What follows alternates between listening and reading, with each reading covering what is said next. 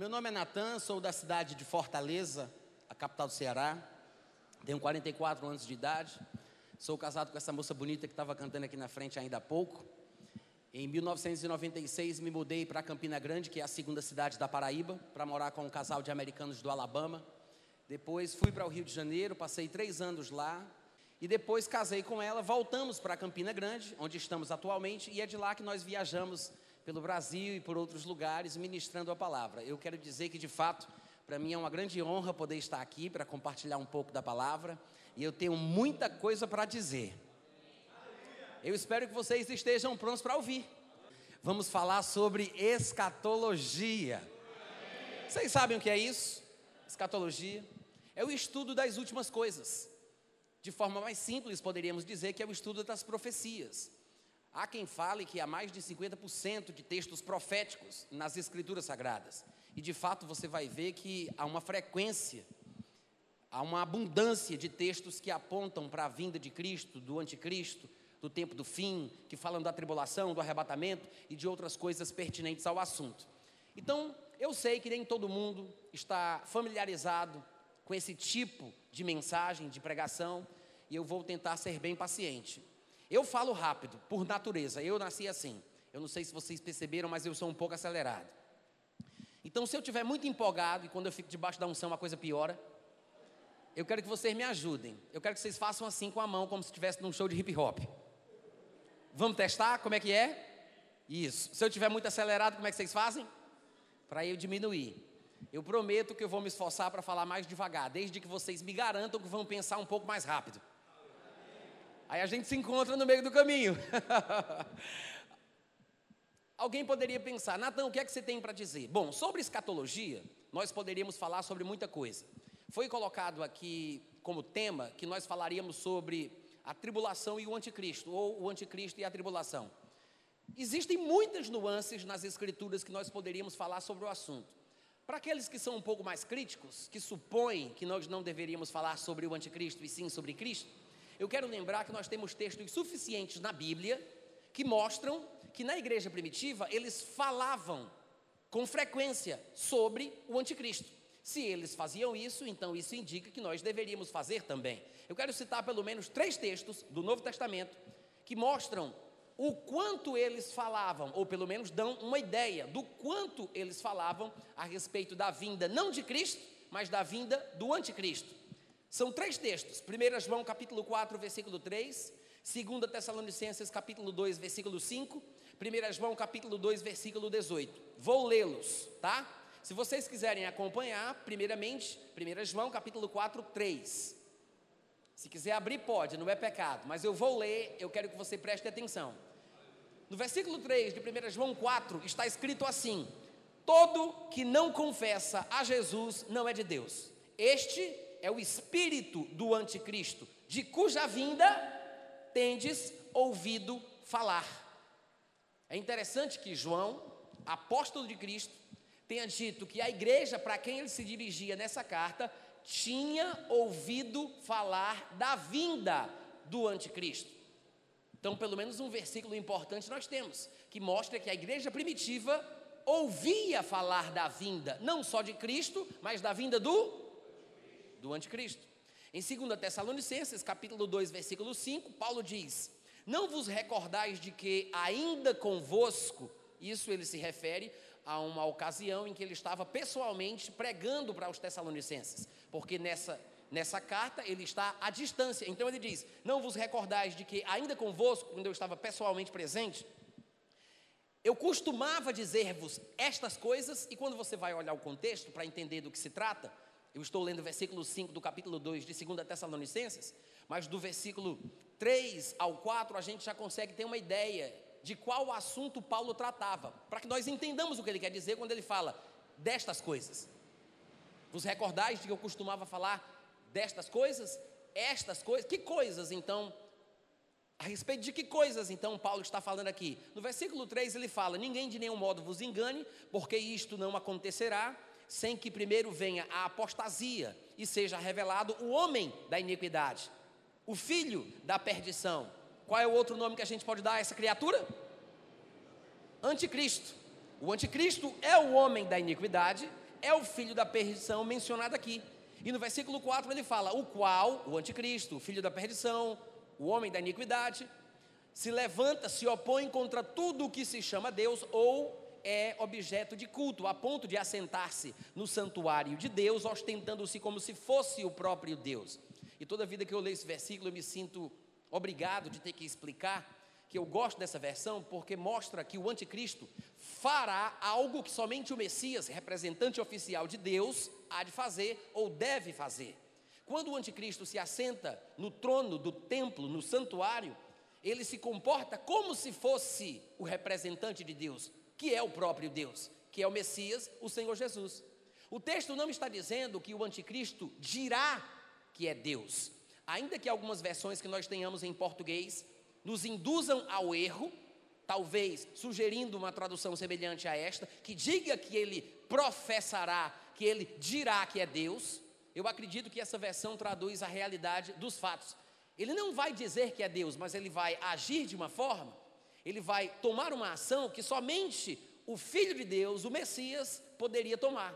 Então, por causa do seu procedimento, Paulo, em sua perspectiva cristã, com o seu conhecimento, o seu pano de fundo, o seu background judaico, ele sabe que o seu procedimento faz com que Paulo entenda que ele age como se ele fosse Deus, não que ele vai dizer que é. Tudo bem até aqui, gente? Então, é sobre isso que ele estava falando.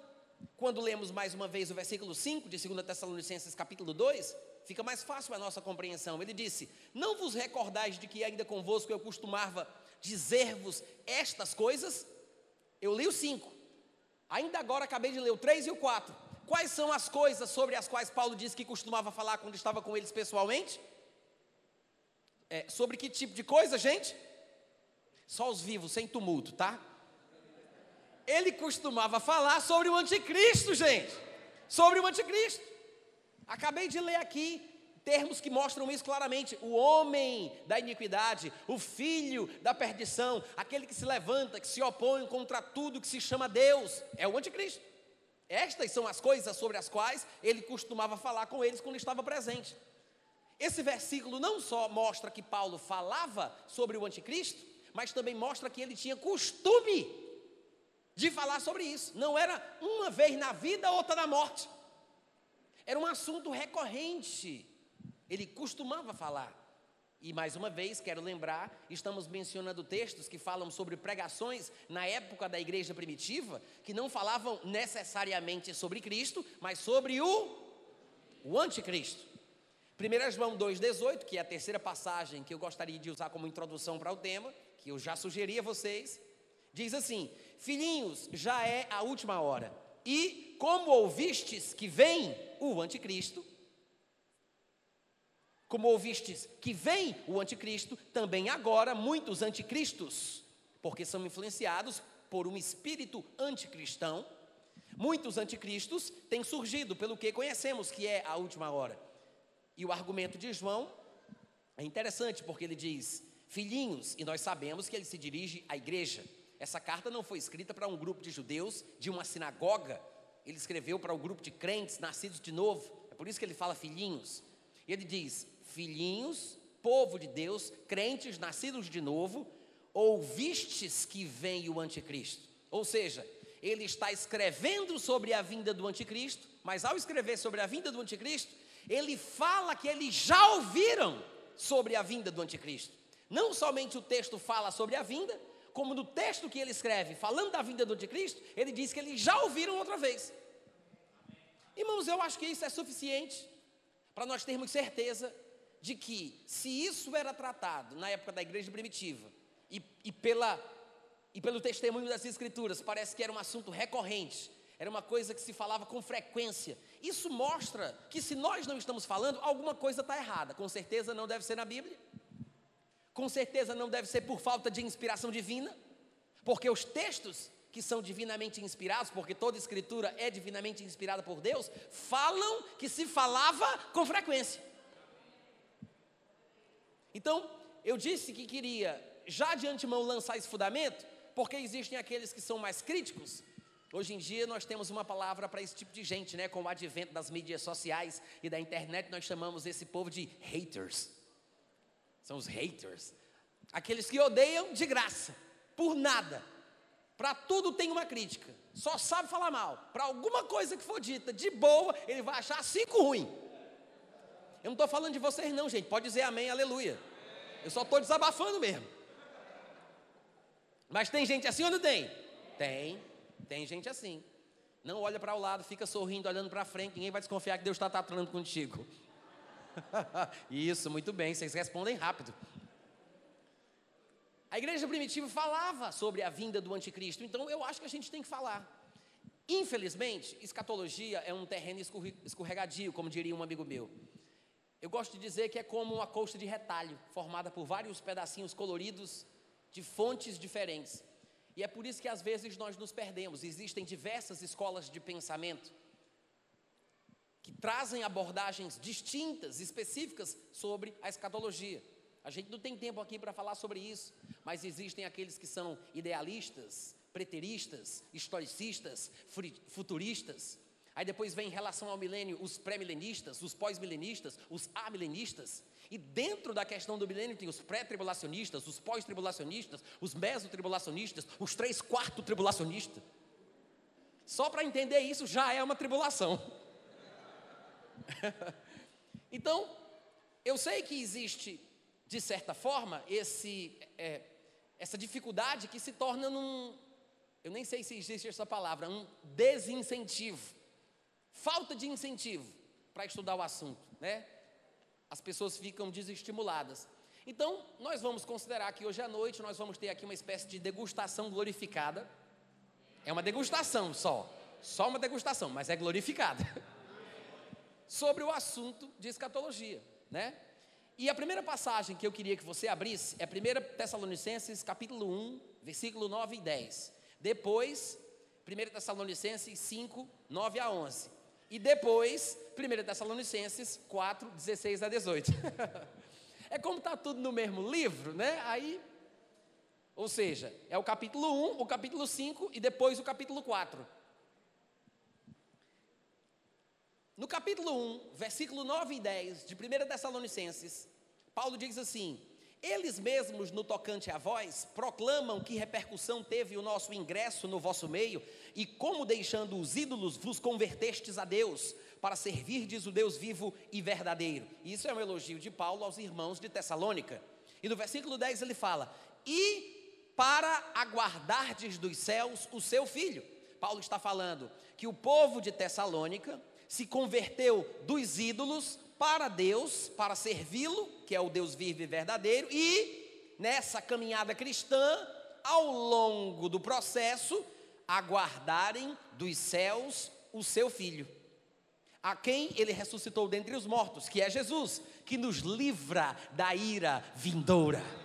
Uh, maravilha! De vez em quando alguém aparece dizendo: Ah, não sei por que vocês que creem no arrebatamento antes da tribulação e ficam querendo passar isso para o povo. Isso é covardia, isso é escapismo. Vocês estão querendo fugir da bagaceira. Claro! Quem é o doido que se coloca na tribulação?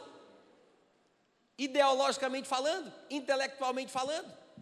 E claro que eu não estou apenas aqui é, desenvolvendo uma tese porque eu quero não passar. É porque eu acredito que existe base bíblica para isso. Mas o cristianismo poderia ser considerado como o grande escape, a grande fuga. Quando os saduceus, os escribas e fariseus vieram se batizar com João no batismo de arrependimento para a remissão de pecados, ele disse: raça de víboras, quem vos induziu a fugir da ira vindoura? Ou seja, quem se batiza no batismo de arrependimento nasce de novo e foge da ira. Não tem um problema nenhum em dizer fugi, foi, fugi. Não tem um problema nenhum. Trato isso com muita naturalidade. Agora, nós estamos falando sobre a importância de entender o que a Bíblia ensina sobre o anticristo. Lemos textos que falam que pregavam, os apóstolos iniciais pregavam sobre a vinda do anticristo. Mas isso não quer dizer, gente, que devemos ficar ansiosos, preocupados, procurando sinais em tudo que é canto a respeito de onde ele nascerá. Tu viu alguma coisa? Você soube da notícia? Parece que eu vi o rabo dele ali. Não interessa, a questão não é descobrir sinais que possam mostrar que está cada vez mais próximo, porque quando ele se levantar, pernas para que te quero, né? Não, nós, eu não creio que nós iremos passar pela tribulação. Eu creio que o corpo de Cristo, assim como nos exemplos que Jesus deu sobre a vinda do juízo futuro, porque Jesus deu dois exemplos, ele falou de Noé e ele falou de Ló. Eu acredito que, como nos exemplos que Jesus deu, nós também seremos retirados do lugar onde o juízo irá cair. Nó e a sua família foram retirados e caiu o juízo. Ló e a sua família foram retirados e caiu o juízo. O juízo, a ira de Deus há de vir, mas nós, antes disso, seremos retirados.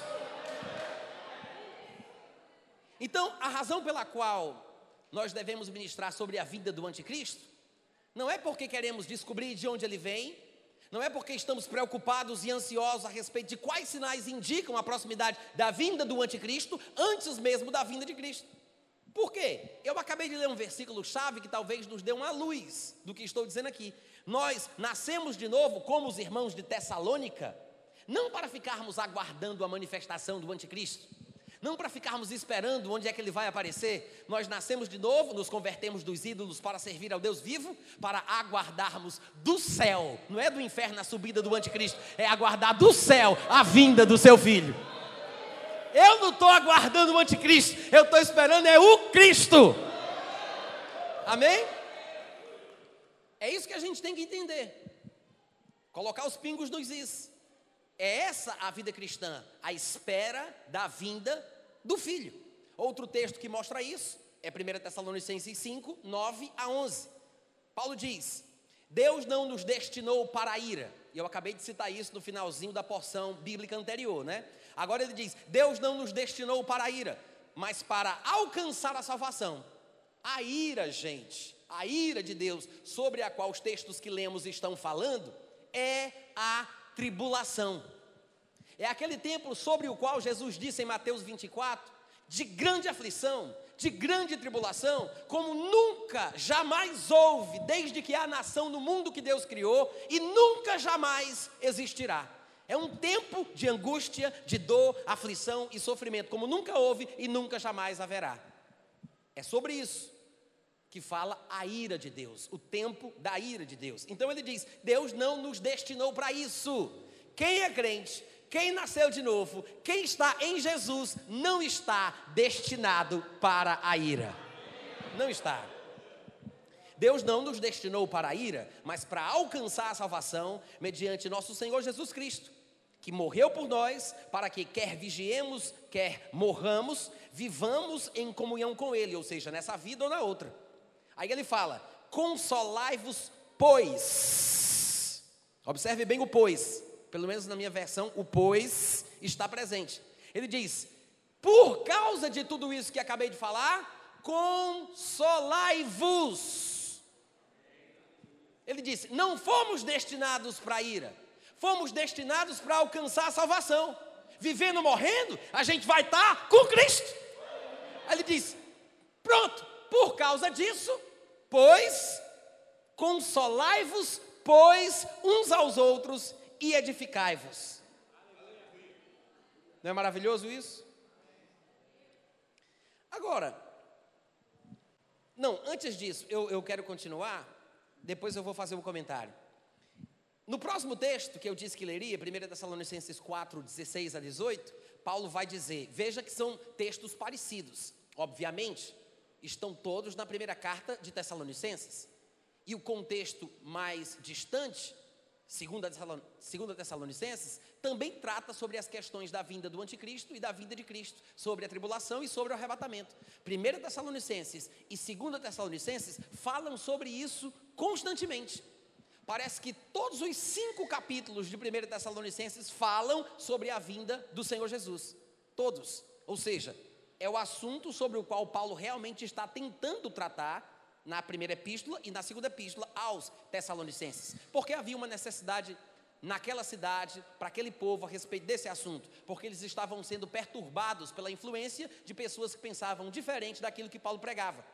Mas o terceiro texto, 1 Tessalonicenses 4,16, Diz assim: Porquanto o Senhor mesmo, dada a sua palavra de ordem, ouvida a voz do arcanjo e ressoada a trombeta de Deus, descerá dos céus e os mortos em Cristo ressuscitarão primeiro. Versículo 17. Depois nós, os vivos, os que ficarmos, seremos arrebatados juntamente com eles entre nuvens para o encontro do Senhor nos ares, e assim estaremos para sempre com o Senhor. Calma, não terminou ainda não. No versículo 18 ele diz: Consolai-vos, pois, uns aos outros com estas palavras. Sabe o que é que me parece? Que nos três textos que eu li, Paulo está tentando trazer consolo e esperança para os irmãos que estavam ficando perturbados com a ideia de que talvez a igreja passasse pelo dia do Senhor ou pela tribulação, que são expressões sinônimas. Nos textos que eu li, você deve ver, 1 Tessalonicenses capítulo 1, ele diz que nós fomos salvos para aguardar dos céus o seu filho, porque Jesus nos livra da ira vidoura, o que nos dá um consolo, um alívio, uma esperança. No capítulo 5 que eu li, ele diz: Consolai-vos, pois, uns aos outros e edificai-vos reciprocamente, reciprocamente. E no capítulo 4 de 1 Tessalonicenses, que acabamos de ler, no versículo 18, ele diz: Consolai-vos, pois, uns aos outros com estas palavras. Nos três textos, ele está trazendo argumentos que transferem consolo e esperança. Essa é a verdadeira mensagem escatológica que a igreja deve ouvir. Sabe o que é que isso me mostra? Não faz sentido, não faz sentido raciocinar que a igreja deva primeiro enfrentar o anticristo, passar pela tribulação, ficar naquele morre, não morre, morre, não morre, agora não morre. Talvez ser decapitado e depois encontrar Jesus. Sabe por quê? Porque os três textos que lemos, e não são os únicos de Tessalonicenses que inspiram consolo, os três textos que lemos falam sobre consolai-vos uns aos outros com estas palavras. De forma resumida, é o que Paulo está tentando fazer aqui, usar palavras para trazer consolo. Consolai-vos, pois, com estas palavras. Se a ideia, porque os pós-tribulacionistas acreditam no arrebatamento, ou pelo menos uma grande parte deles, mas não o arrebatamento antes do início da tribulação. Eles creem que, primeiro, a tribulação vai ter que transcorrer toda, que para eles não é necessariamente sete anos, mas um período de tempo, eles não conseguem precisar exatamente quanto tempo de tribulação é, até porque isso não importa na cabeça deles. Mas no final dessa tribulação, aí sim virá Jesus Cristo e acontecerá o arrebatamento. E esse arrebatamento vai ser a igreja tirada da terra, se encontra com ele nos ares e volta para o chão. Com que finalidade eu não sei. Mas eu sei que é isso. É tipo aqueles negócios de parque. Como é o nome daquele negócio? Parque. Parque de diversão. Que a pessoa sobe, aí desce. A ideia é essa, o arrebatamento no final da tribulação. Só que, se a pessoa tem que passar por toda a tribulação, imagina Paulo tendo esta teologia pós-tribulacionista, falando isso para os tessalonicenses. As palavras de Paulo deveriam ser mais ou menos assim: Muito bem, gente, eu sei que vocês estão esperando aí a vinda do anticristo, a tribulação, vai ser aquela bagaceira toda, mas eu quero dizer, perseverem firme, aguenta aí mais um pouquinho, porque de repente, se vocês conseguirem ficar vivos, se os irmãos de vocês, se os parentes não morrerem, e se vocês não forem decapitados, vai dar tudo certo. Consolai-vos uns aos outros com essas palavras.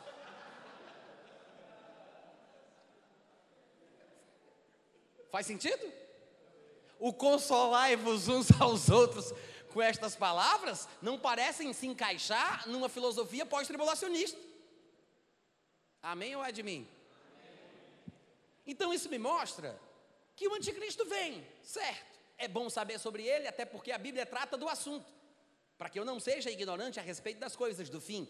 Mas não estamos falando sobre a vinda do anticristo porque estamos preocupados de ser apanhados por ele. Não é essa a questão. É porque as escrituras ensinam e o que ela fala a gente tem que saber.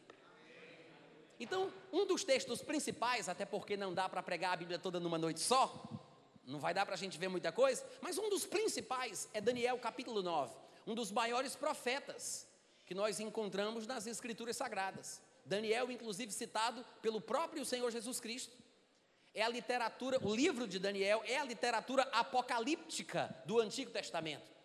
É muito comum você encontrar em livrarias evangélicas livros que se propõem a tentar dissecar Apocalipse e Daniel de forma paralela, versículo por versículo. Porque, de fato, parece que um livro interpreta o outro. O livro de Apocalipse, como eu disse, é uma espécie de coxa, de retalho, que é formada por profecias e passagens de textos dos profetas do Antigo Testamento. E o livro de Daniel tem uma tremenda contribuição com as revelações deixadas escritas pelo apóstolo João. Mas vocês já abriram em Daniel capítulo 9? Vamos lá. Daniel 9, versículo 23 a 26. Posso ler, gente? Daniel 9, 23 a 26. Olha aqui para mim, deixa eu só explicar o contexto da situação. Olha para cá, pss, ei, olha para mim, a gente vai ler junto. Daniel, juntamente com o seu povo, estava preso na Babilônia. É o que nós chamamos de cativeiro babilônico. Vocês devem saber que ao longo da história de Israel, eles sofreram muitas é, situações adversas por, causas de, por causa de pecados ou desobediência cometidas por, cometidas por eles. Em um determinado momento da história de Israel, eles foram cativos pelo povo assírio. Noutra ocasião, eles foram levados cativos pelo povo babilônico. Daniel está entre o povo judeu preso na Babilônia. É na Babilônia que Daniel tem essas revelações. E ele lembrou do que estava escrito no livro do profeta Jeremias, que falava que o povo seria cativo na Babilônia por 70 anos, especificamente 70 anos, que tinha uma relação com a desobediência deles em relação à guarda do sábado. Quando se completam os 70 anos, Daniel ele diz: "Entendi pelos livros". No capítulo 9 ele vai falar que estava lendo, meditando, orando e entendeu pelos livros. Obviamente os livros dos profetas, inclusive o de Jeremias, que fala especificamente sobre o fim do cativeiro do povo judeu na Babilônia. Então ele entendeu pelos livros que o tempo era de 70 anos e que estava chegando ao fim. Então ele se põe a orar, a buscar, a jejuar e pedir respostas a Deus. Daí quando ele está orando, um anjo aparece, e ele passou um determinado período em oração. Num determinado momento daquele período, aparece o anjo Gabriel para falar com ele. E no versículo 23, nós vamos ler as palavras do anjo Gabriel, quando ele veio até Daniel trazer o recado de Deus. Ele disse: Daniel, no princípio das tuas súplicas saiu a ordem e eu vim para te declarar, porque tu és muito amado. Considera, pois, a coisa e entende a visão. Versículo 24. 70 semanas estão determinadas sobre o teu povo, isso fala especificamente sobre o povo judeu, é por isso que ele diz sobre o teu povo, e sobre a tua cidade, e isso fala especificamente sobre a cidade de Jerusalém. Amém, gente? 70 semanas estão determinadas. Olha para cá, presta atenção. Quem já ouviu falar sobre as 70 semanas de Daniel? Quem já ouviu falar? Não é se você entende, não. Quem já ouviu falar? As 70 semanas de Daniel é, uma, são, é um assunto bastante popular na igreja cristã, porque de vez em quando aparece alguém ministrando um seminário a respeito do assunto. Basicamente, o conceito das 70 semanas, para que nós possamos, pelo menos, ficar informados, não que a gente vá mergulhar nesse assunto agora, se você quiser conhecer um pouco mais, você pode entrar no meu site, eu não, eu não tenho lá um estudo sobre as 70 semanas, mas eu tenho dois estudos sobre cronologia, sobre a contagem do tempo e a volta de Cristo. Então, no meu site você pode encontrar áudios e textos falando sobre isso e tem um, um, uma abordagem mais detalhada.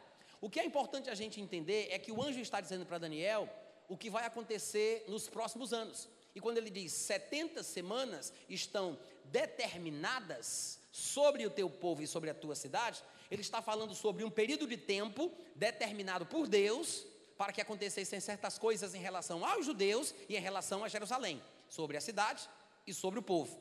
O que são 70 semanas? Ao pé da letra, numa tradução literal, seria 70 setes. É isso, 70 setes. Eu sei que para a gente não faz sentido, é por isso que fica mais claro quando se fala 70 semanas. Algumas versões, talvez alguns de vocês aí tenham Bíblias em português que já coloquem 490 anos. Alguém aqui tem uma versão que diga isso? Ninguém? 490 anos. Estas são as 70 semanas. É como nós fazemos com a palavra dúzia, que representa o 12. Então, quando eu quero falar sobre múltiplos de 12, eu falo quatro dúzias cinco dúzias, seis dúzias. Dentro da cultura judaica tinha uma questão relacionada ao sete. Então o anjo fala 70 setes. Em outras palavras, são 70 vezes 7, o que vai dar 490. E pelo contexto, fica claro que ele não está falando sobre 490 dias, nem 490 semanas, mas 490 anos. Até aqui tudo bem? Então ele diz: 70 semanas, repita comigo: 70 semanas.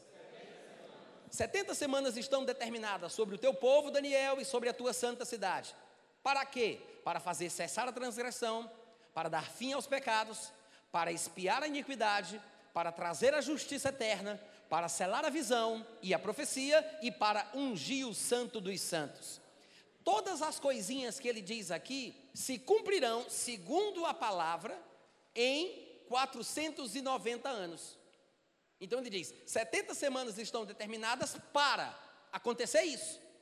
Agora observe as coisas que deverão acontecer nesse espaço de tempo de 490 anos. Ele diz: as coisas que devem acontecer são o fim dos pecados, a iniquidade deve ser expiada, a justiça eterna tem que ser trazida ao mundo, a visão e a profecia tem que ser cumprida, e o santo dos santos deve ser ungido. Ainda que possamos dizer que alguns destes elementos só se cumprirão no futuro em relação ao povo judeu, ao mesmo tempo, nós vemos claramente que tudo o que ele diz aqui se cumprem perfeitamente na crucificação de Jesus Cristo no Calvário.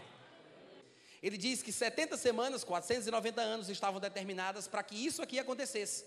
E no versículo 25, ele diz: Sabe e entende, desde a saída da ordem para restaurar e para edificar Jerusalém, até ao ungido, que é Jesus Cristo, ele disse que desde que saiu a ordem até o Cristo, até a ungido, seriam sete mais 62, o que dá 69.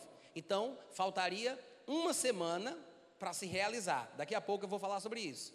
Agora pensa aqui comigo. O que é que ele está dizendo? Ele está dizendo o seguinte: sete semanas mais 62, que dão 69, até ao ungido. Ele não está falando que estas 69 semanas se desenrolariam ou se cumpririam, estes, vamos colocar em anos que fica mais, mais simples, fica mais direto.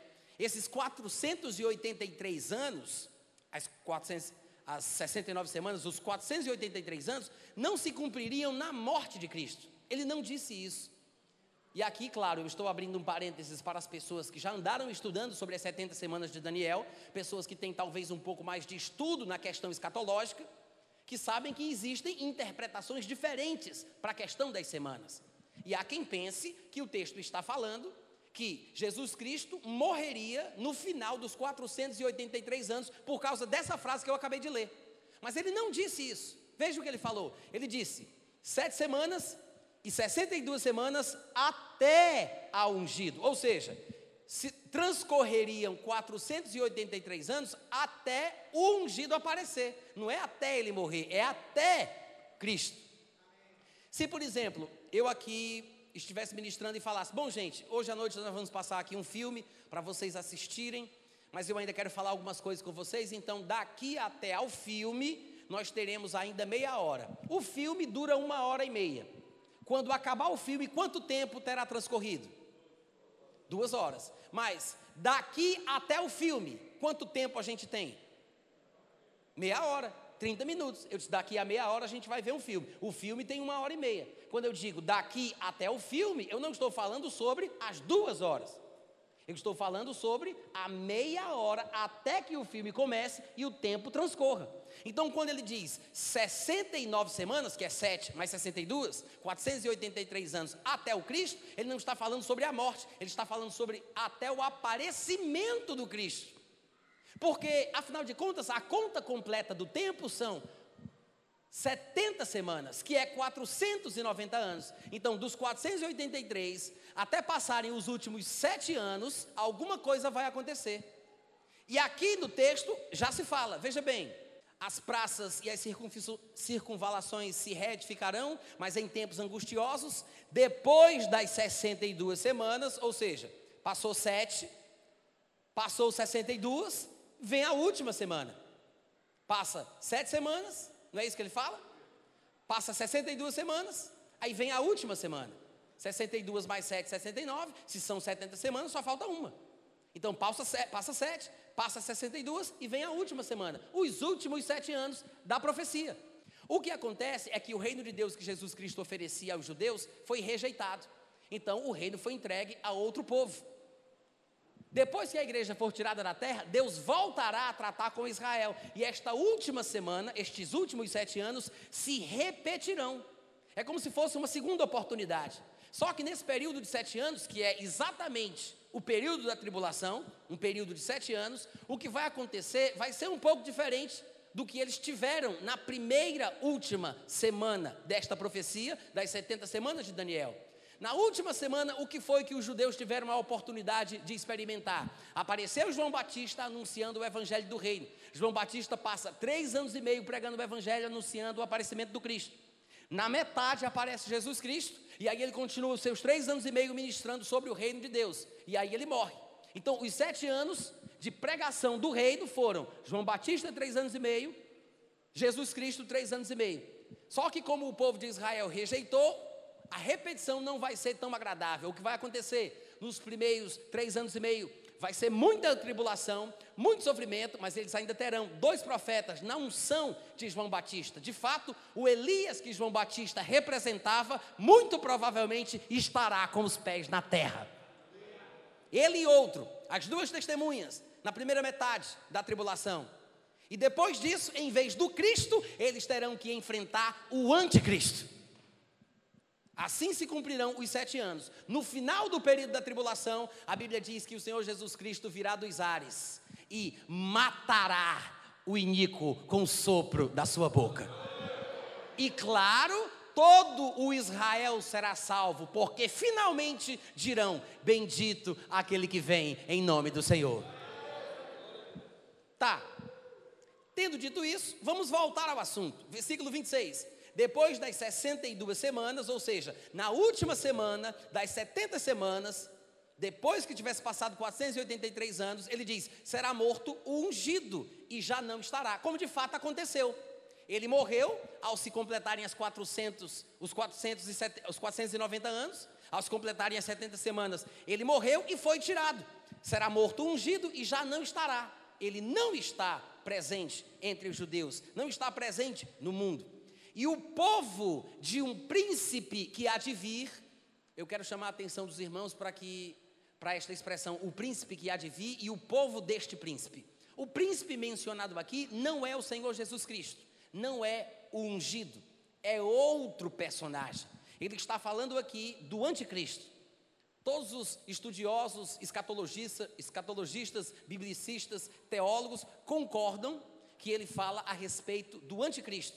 Ele diz: o povo do anticristo, o povo de um príncipe que há de vir, destruirá a cidade, que é Jerusalém, e destruirá o templo de Jerusalém.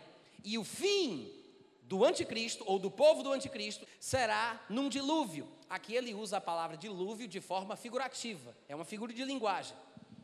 Às vezes a Bíblia usa a palavra dilúvio de forma literal né, como no caso de Noé, aquilo foi um, um, dilúvio real, literal. Mas em outras ocasiões, quando aparece a palavra dilúvio de forma figurativa, ele se refere a exércitos, a invasão de adversários, um enxame de gente entrando naquela terra. Um dilúvio, uma enchente, são expressões figurativas usadas pela Bíblia para falar sobre invasão militar. Então ele diz: o seu fim será num dilúvio, e até ao fim haverá guerra. Então veja bem que o anticristo, ele não vai trazer a paz, como algumas pessoas supõem. Porque desde o momento que ele surge até o seu fim vai ter guerra. Tanto é que em Daniel ele diz que o anticristo, ele é um homem que serve ao Deus das guerras, Deus de fortalezas. Ele é um homem de guerra, não é um homem de paz. O que acontece é que talvez alguns irmãos tenham se confundido com passagens que falam sobre uma falsa paz que o anticristo vai oferecer. Ele não vai trazer paz, ele vai trazer ilusão. Paz não. Paulo diz que quando andarem dizendo, agora nós temos paz, agora nós temos segurança, Paulo diz, repentinamente lhes sobrevirá a destruição, como vem as dores àquela que está para dar à luz. Ou seja, não é paz, é uma falsa impressão de que o problema foi resolvido. É uma falsa impressão, uma falsa sensação de paz. O anticristo não é um homem de paz, ele é um homem de guerra. Vocês entendem o que eu estou falando, gente? E é sobre isso que o texto está falando aqui. O fim dele será num dilúvio, até o fim haverá guerra, desolações já estão determinadas. Agora, se essa é uma das passagens mais importantes a respeito de quem é o anticristo, a respeito da identidade do anticristo, a gente tem que saber compreender o que o texto diz. A gente precisa interpretar corretamente. No versículo 26 ele disse que depois das 62 semanas será morto ungido, já não estará, e o povo de um príncipe que há de vir destruirá a cidade de Jerusalém e o templo de Jerusalém. Olha aqui para mim.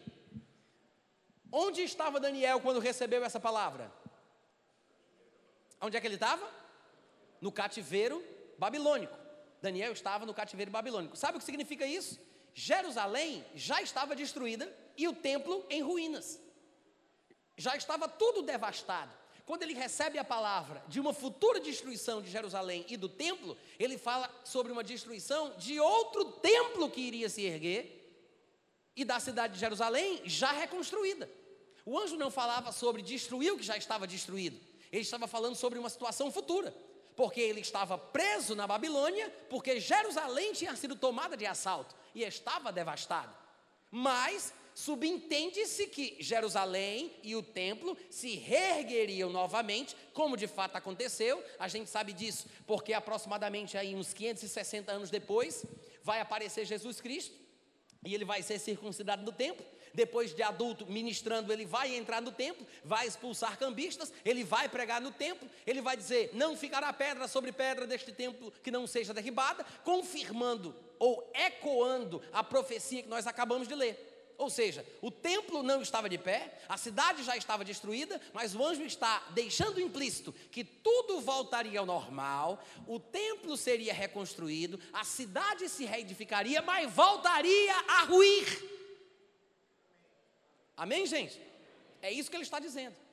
Sendo assim, nós temos aqui um dos sinais mais claros sobre quem é o anticristo, porque ele disse que o povo do anticristo, o povo do príncipe que vai vir, o povo do anticristo vai destruir Jerusalém e vai destruir o templo depois que forem reconstruídos. Aí basta que nós façamos uma pesquisa rápida da história, né? Vai lá no Google, faz uma pesquisa e a gente descobre. Ou seja, se quando Jesus Cristo estava na terra, o templo já tinha sido reerguido e Jerusalém também tinha sido reedificada, é de Jesus para frente, o que acaba facilitando. E quando a gente vai atrás, você observa que, na verdade, poucos anos depois da morte de Cristo, ele vai morrer no ano 33 depois de Cristo, alguns anos depois, 30 e poucos anos depois, no ano 65 depois de Cristo, começa um cerco a Jerusalém, numa tentativa de abafar uma rebelião judaica, de fanáticos judeus que tentavam se rebelar contra Roma. Vespasiano veio cercar Jerusalém, ele é chamado às pressas em Roma e ele tem que se retirar e ele coloca seu filho no lugar, Tito, Flávio, Vespasiano Augusto. E aí Tito, no ano 70, invade Jerusalém. E como nós sabemos, Jerusalém e o templo são destruídos. E um grande holocausto acontece. Milhares de judeus são mortos. Qualquer livro de história fala sobre isso. Qualquer pesquisa simples, só tocando na superfície do Google, a gente encontra isso. Todo mundo aqui sabe sobre esse assunto? O que significa então? Significa que se Jerusalém foi destruída no ano 70 depois de Cristo, e o templo foi destruído exatamente nesse ano, nesse dia, ora, o anjo disse que o povo do príncipe que vai vir vai destruir Jerusalém e o templo. O que é que a gente é levado a concluir? que o, que o povo do anticristo só pode ser o povo romano. Não é assim? Só que este é um equívoco. E é aqui onde, onde o caldo começa a engrossar. Por quê? Se você pegar qualquer livro de escatologia, vai dizer que o povo do anticristo é o povo romano e que o anticristo, por causa disso, obviamente, será romano. E assim surgiram duas linhas de interpretações principais no meio cristão. Uns dizem que o Império Romano que caiu há muitos anos atrás vai ressurgir eles costumam chamar isso de Império Romano revivido ou restaurado. Porque o que nós chamamos hoje de Europa, na verdade, era o Império Romano Ocidental. Amém, gente? Tinha o, Romano, tinha o Império Romano do Ocidente, tinha o Império Romano do Oriente. Vocês devem lembrar, eram duas capitais. O Império Romano do Ocidente tinha sua capital em Roma, na Itália, e o Império Romano do Oriente tinha sua capital em Constantinopla, que hoje é Istambul, na Turquia. Mas o Império Romano do Ocidente foi invadido por bárbaros germânicos e ele começou a se esfacelar com bolacha creme crack envelhecida. Rompeu, caiu. é sempre assim aqui? Isso é o que? Ah, aeroporto. O Império Romano do Ocidente caiu. Bárbaros germanos, germânicos esfacelaram o Império Romano Ocidental. O Império Romano Oriental ainda durou por mais de mil anos e só veio cair com a invasão do Império Otomano no ano de 1900, 1453. Daí o que é que acontece? O Império Romano do Ocidente se transformou no que nós chamamos hoje de Europa. Daí, alguns estudiosos de escatologia concluíram que o povo do príncipe que há de vir, como foi o povo romano, aspas, daqui a pouco eu vou explicar, como foi o povo romano que destruiu o templo e a cidade de Jerusalém, ele supõe que de lá de onde se encontrava o povo romano, naquele mesmo lugar que hoje é a Europa, sairá o anticristo. É por isso que quando você vai assistir filmes mais romantizados sobre a questão da escatologia, como por exemplo aquele que fala sobre o povo que vai ser deixado para trás, você vai ver que o nome do anticristo é Nicolai Carpatia. Já percebeu isso? Que parece que é do norte da Armênia, de algum lugar lá da Itália. Eu não me lembro agora direito. Sei que o nome dele é Nicolai Carpatia, que é italiano, capite? Por que isso? Para sugerir que o anticristo tem que ser romano. Ele tem que vir da Itália, por causa do Império Romano.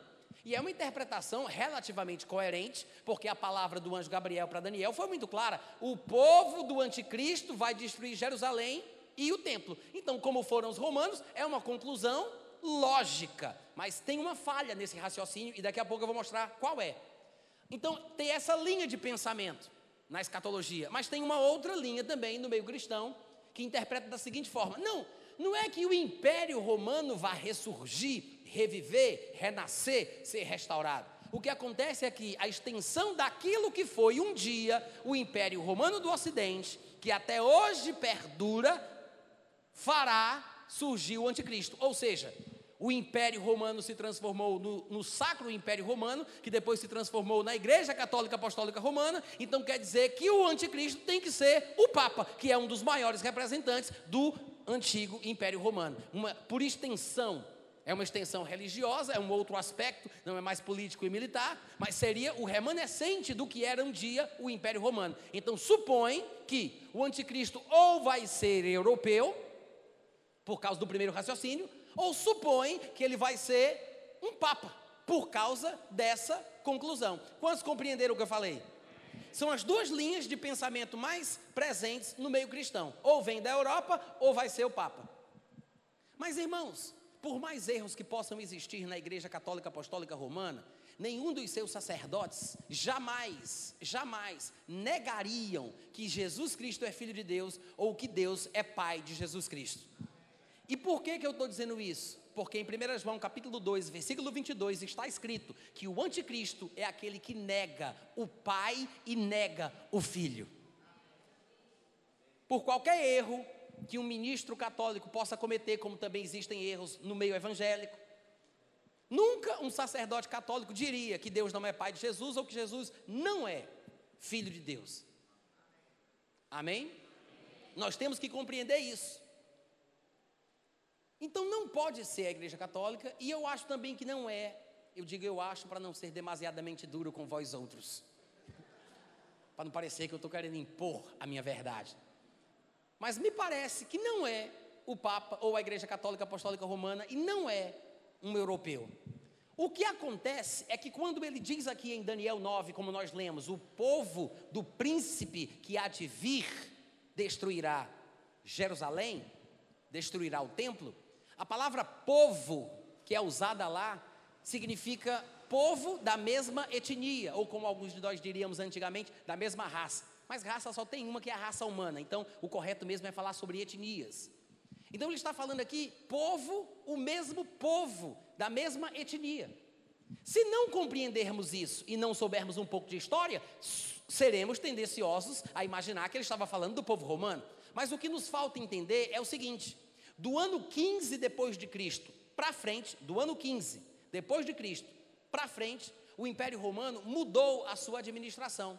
Eles perceberam que o império tinha se estendido em uma vasta extensão de terra e eles precisavam convocar novos soldados legionários para ajudarem no controle e no domínio das terras conquistadas. Então, o que foi que eles fizeram? Começaram a contratar homens das províncias conquistadas para serem da legião do Império Romano. Eles não se transformariam automaticamente em povo romano, eles não seriam romanos só porque só porque estavam trabalhando para o Império Romano. A grande maioria das legiões, quase todas as legiões do Império Romano, começaram a ser formadas por soldados provincianos.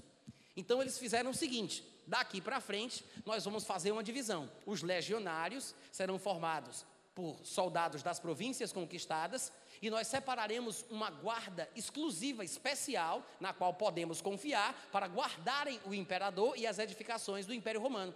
É a chamada guarda pretoriana, que inclusive aparece na Bíblia. Paulo diz que por causa das suas cadeias teve a oportunidade de pregar para a guarda pretoriana. Ou seja, aí sim, os pretorianos eram italianos de fato. Eles eram nascidos na Itália. Esse povo, a guarda pretoriana, eram de confiança do Império Romano. Os outros do século do ano 15 para frente não eram romanos. Vocês devem lembrar de uma historinha quando Paulo estava preso e um comandante romano é, mandou açoitar Paulo. Paulo pergunta: de onde é que vocês pensam que pode açoitar cidadãos romanos? Aí o homem disse: Você pagou quanto para ser cidadão romano? Porque a mim me custou uma grande quantia. O homem era oficial, alto oficial do Império Romano, e ele não era romano. Ele disse que teve que pagar para ser romano. Ou seja, ele tinha um título de cidadania romana porque pagou por isso. E Paulo disse: Eu nasci assim. Só que tem um detalhe: Paulo não nasceu em Roma e nem nasceu na Itália. Paulo nasceu em Tarso, que fica no sudeste da Ásia Menor, que é a atual Turquia. É distante da Itália, não tem nada a ver. Como é que ele disse que nasceu romano? Porque, quando começamos a estudar e pesquisar a história, vamos compreendendo os detalhes porque o Império Romano estabeleceu uma lei. Como aconteceu no Brasil na época da escravidão, a lei do ventre livre, a lei dos sexagenários. Então, de um determinado ponto em diante, de um determinado ano em diante, as pessoas começavam a ser libertadas, ou quem nascesse, ou quem tivesse tais, tal idade. Da mesma forma, o Império Romano decidiu assim. Todo aquele que pagar pelo título de cidadão romano será cidadão romano. E os seus descendentes que nascerem após ele serão romanos também, de nascença. Então, o pai de Paulo, ou o avô de Paulo, ou o bisavô de Paulo, um ancestral de Paulo, na sua ascendência, tinha pago pelo título de cidadão romano. E ele teve a sorte, o privilégio, a providência divina de nascer como cidadão romano. Mas não apenas ele tinha esse privilégio, como ele conhecia os seus direitos, seus direitos civis. Por isso é que na hora que o homem vem lhe bater, ele diz: Sou cidadão romano de nascença. Tá, com isso o que é que a gente descobre? Descobre que ser romano naquela época, na verdade, não era necessariamente a mesma coisa que ter a etnia romana. Paulo tinha dupla cidadania. Ele era de Tasso e ele era cidadão romano. Mas tem um detalhe: a etnia de Paulo era 100% hebraica, judaica. É por isso que ele disse: Eu sou judeu de judeus, eu sou da tribo de Benjamim, eu fui circuncidado ao oitavo dia, de acordo com a lei, eu era fariseu. Então, etnicamente falando, a etnia de Paulo era judaica, era hebraica, mas ele tinha a cidadania romana. Então a gente tem que entender, gente, que quando o anjo falou o povo do príncipe que virá, ele fala sobre o povo da mesma etnia, ele não está falando do povo da mesma cidadania. Então basta que a gente entenda quem eram os soldados das legiões que invadiram Jerusalém. Com um pouco de pesquisa histórica, a gente vai descobrir. Um historiador chamado Públio Cornélio Tácito, ele fala a respeito da invasão de Jerusalém no ano 70. Ele diz o seguinte: ele diz, Tito César encontrou na Judéia três legiões, a quinta, a décima e a décima quinta. A estas legiões ele acrescentou a décima segunda da Síria e alguns homens que pertenciam às legiões décima oitava e a terceira, que ele havia retirado da Alexandria, que era no Egito, que tinha sido construída na época do império de Alexandre o Grande, por isso o nome Alexandria. Então ele fala de onde são as legiões que vieram com César. Ele cita as legiões. E depois ele acrescenta: esta força estava acompanhada por um poderoso contingente de árabes que odiavam os judeus com o ódio comum de vizinhos. Outro historiador bastante conhecido, e vocês devem saber, já devem ter ouvido falar sobre ele, chamado Flávio Josefo, e na verdade não é esse o seu nome, o nome real dele era Youssef ben Mattahu Hankochen, porque ele era judeu, ele não era latino, ele não era italiano. Isso é um nome que foi dado para ele de presente por Tito quando ficou imperador, porque Flávio José era da tribo, de uma tribo sacerdotal e ele parece ter sido profeta. E ele teve uma profecia para Tito, dizendo que um dia ele seria imperador. Quando Tito foi nomeado imperador, lembrou-se daquele jovem e deu a ele um nome da dinastia flaviana, que era dominante naquele período. Por isso é que ele é conhecido por nós como Flávio, Flávios Josefos, Flávio Josefo mas o nome verdadeiro dele era um nome hebraico, né? Yusef ben Matitahu Hankorren. Esse Matitahu é o nosso Mateus. O que acontece? Flávio José, ele, ele menciona quais eram as legiões, confirmando o relato do outro historiador Públio, Públio Cornélio Tácito, e dizendo de onde era cada legião. Ele diz: a quinta Macedônia, da Judéia, a décima legião Fretenses, décima legião do Estreito Marítimo da Síria, a 15 Apolinares, que também vinha da Síria, a 18 que vinha do Egito, a terceira Gálica, que vinha da Síria, a 12 Fulminata, que vinha da Ásia Menor, que é Turquia e Síria. Ou seja, quando você vai comparar, quando ele menciona aqui Judéia, ele está falando ali de Judá e Samaria, que hoje são chamados de Cisjordânia. Essa região ao redor do povo judeu sempre foi infestada dos descendentes de Esaú e de Ismael, até hoje, que são os tais dos palestinos. Até hoje, os descendentes de Esaú e de Ismael estão ali e sempre foram e sempre serão inimigos do povo judeu. Inclusive, o próprio Tácito, ele chega a dizer isso, que era acompanhada por um poderoso contingente de árabes que odiavam os judeus com ódio comum de vizinhos. O Tácito não sabia do que nós sabemos pela história bíblica das inimizades dos seus antepassados. Nós sabemos, o, o historiador não sabia.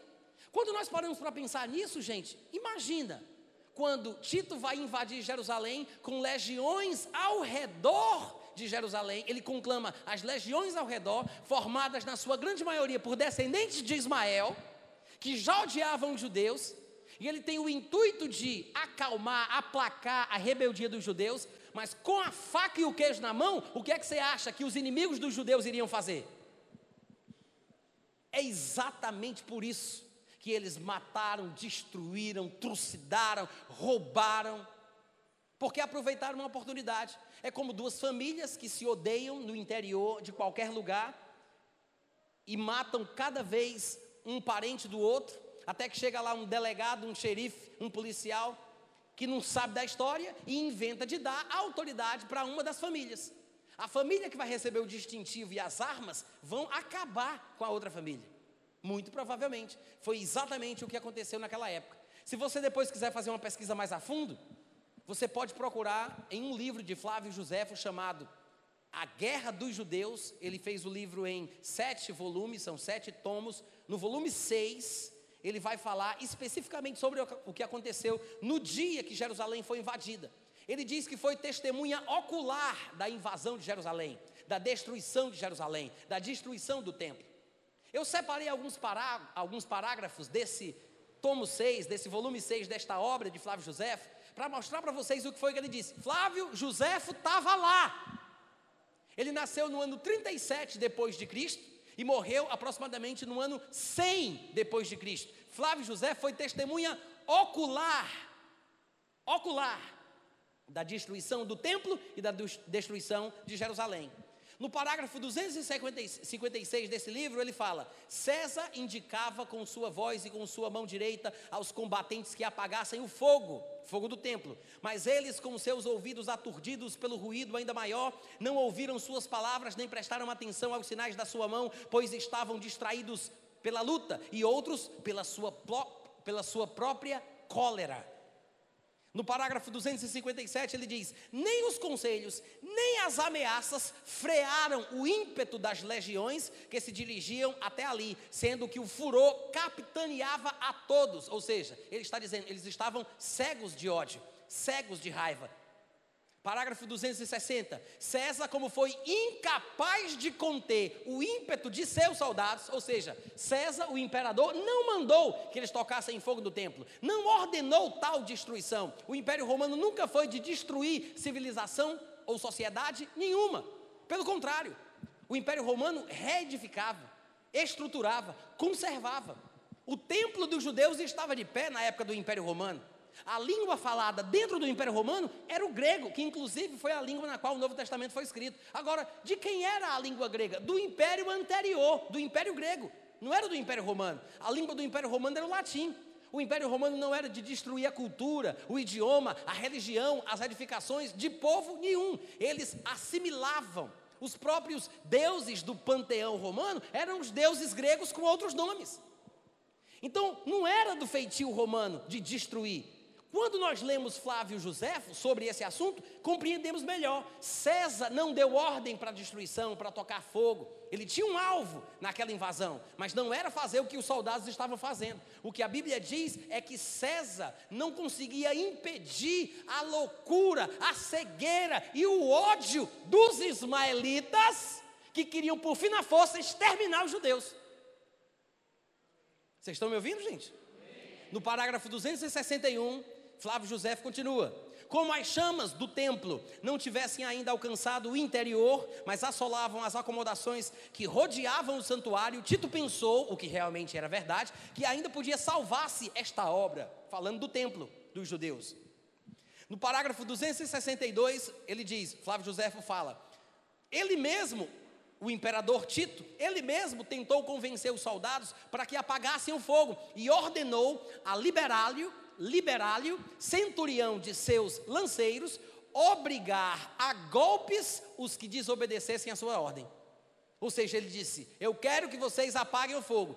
E ele pediu para esse comandante bater em quem desobedecesse essa ordem. No parágrafo 263, Flávio José fala: No entanto, seu furor seu ódio contra os judeus e um feroz ímpeto guerreiro estiveram acima do respeito a César e do medo à pessoa que os castigava. O ódio foi maior do que o temor da desobediência. E continua, parágrafo 265. Um dos que tinha entrado no interior quando César saiu para conter os soldados, se apressou a deixar na escuridão a tocha ardendo nos umbrais da porta. Parágrafo 266. Então a chama brilhou imediatamente no interior. Os generais se retiraram junto com Tito e nada impediu os soldados de fora continuarem com o fogo. Desta forma, contra a vontade de César, o templo foi incendiado.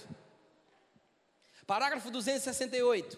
Há de admirar-se nesta circunstância a exatidão da coincidência temporal. Como lhes disse, a destruição se cumpriu no mesmo mês, no mesmo dia em que antes tinha sido incendiado o templo pelos babilônicos. Isso é Flávio José comentando. Parágrafo 269.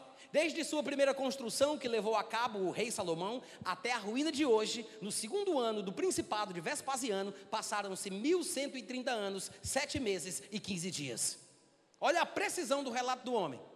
E no parágrafo 270 ele diz: E desde sua reconstrução posterior, feita por Ageu, no segundo ano do reinado de Ciro, até a conquista de Vespasiano, nós temos 639 anos e 45 dias. Sabe o que é que isso nos mostra? Com os detalhes, com a riqueza de detalhes que Flávio José nos deixou? Que Roma não tem absolutamente nada a ver com a destruição do templo, com a destruição de Jerusalém.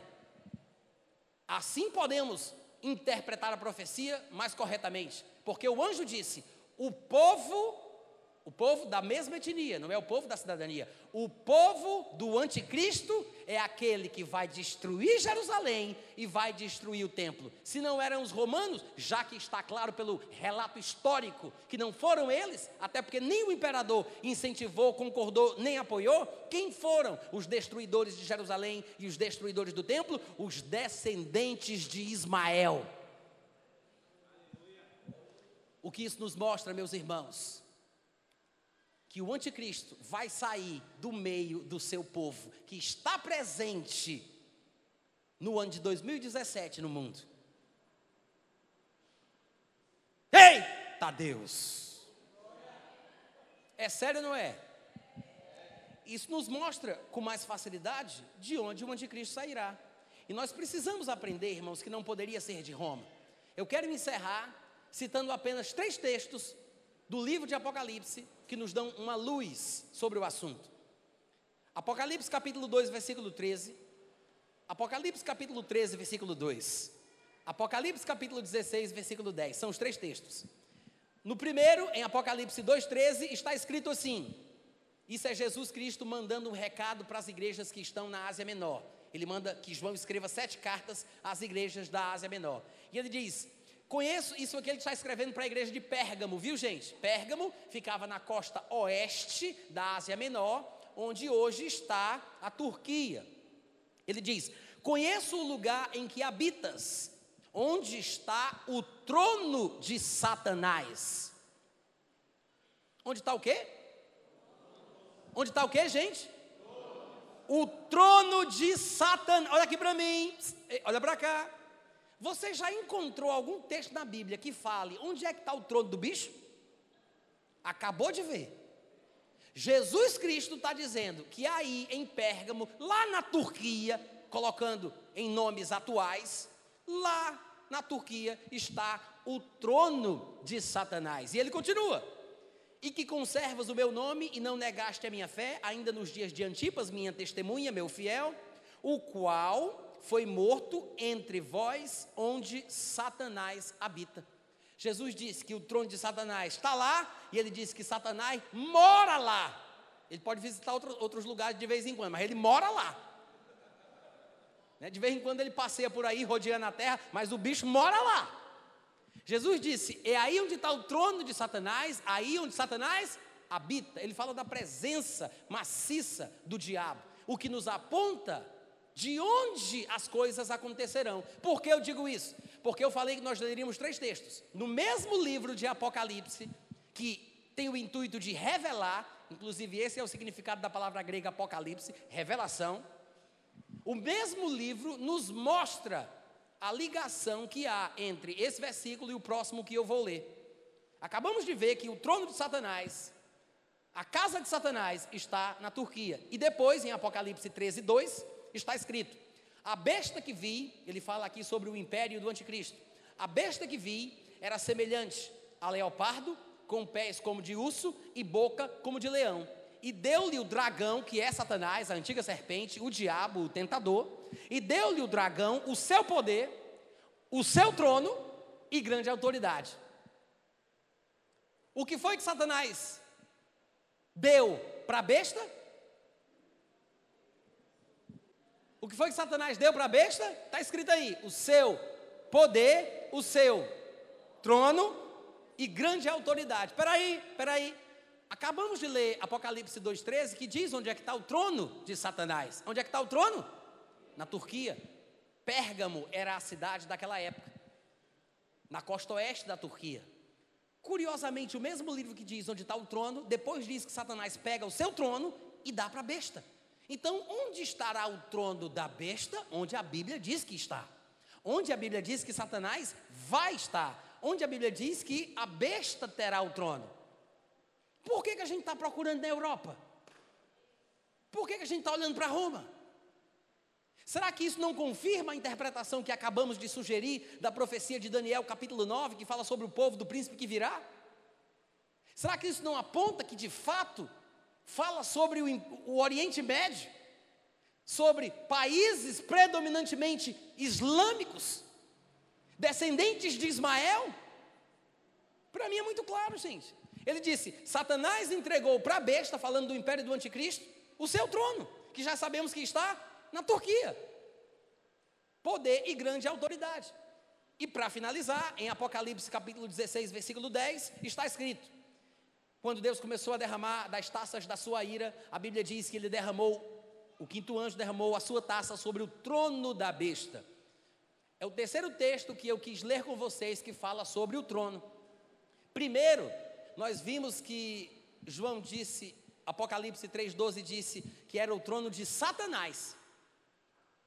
Só que o segundo texto fala que Satanás deu o trono para a besta. Então, logicamente, a terceira passagem tem que falar que é o trono da besta, que é o mesmo trono que era de Satanás, que foi entregue para a besta. E é sobre o trono da besta que a gente sabe onde é que está, que vai ser derramada a quinta taça da ira de Deus. Irmãos, o juízo de Deus vai vir sobre o anticristo e sobre os exércitos que o acompanharão na invasão a Jerusalém. Mas se nós queremos saber onde isso acontecerá, ou qual será o olho do furacão dessa grande tribulação que acontecerá no mundo, como nunca jamais houve e nunca jamais se repetirá, nós temos que prestar atenção no que está acontecendo no Oriente Médio, porque Jerusalém é o termômetro dos acontecimentos dos últimos dias. Quantos foram abençoados hoje à noite? Você aprendeu alguma coisa? Glória a Deus, aleluia. Muito obrigado, irmãos.